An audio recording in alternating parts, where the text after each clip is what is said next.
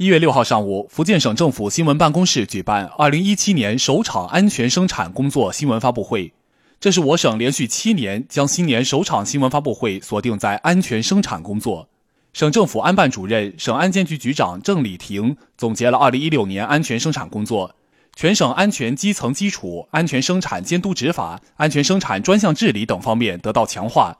煤矿安全生产形势总体稳定。安全生产大检查深入开展，取得良好成效。二零一七年，我们将按照六中全会的精神，按照省委十届团代会的精神，把安全生产工作定位定定定定位为为建设新福建再上新台阶，提供安全生产保障工作，主要就是两条：一个为民执法，第二个。为企服务，为民执法，指的是安全生产规定的法律法规，我们必须督促检查执行到位；为企服务，我们必须组织力量帮助企业进行隐患排查。福建煤监局副局长戴文鹏也就二零一六年福建煤矿安全生产工作进行了介绍。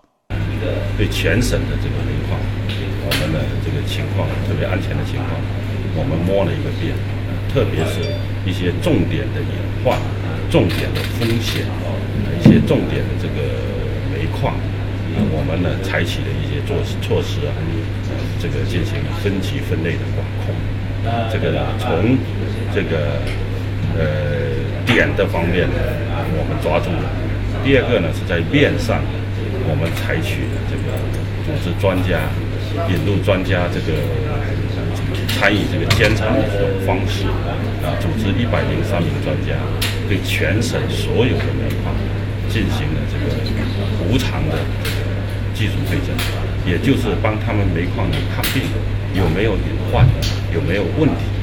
特别是在大系统方面有没有存在大的问题。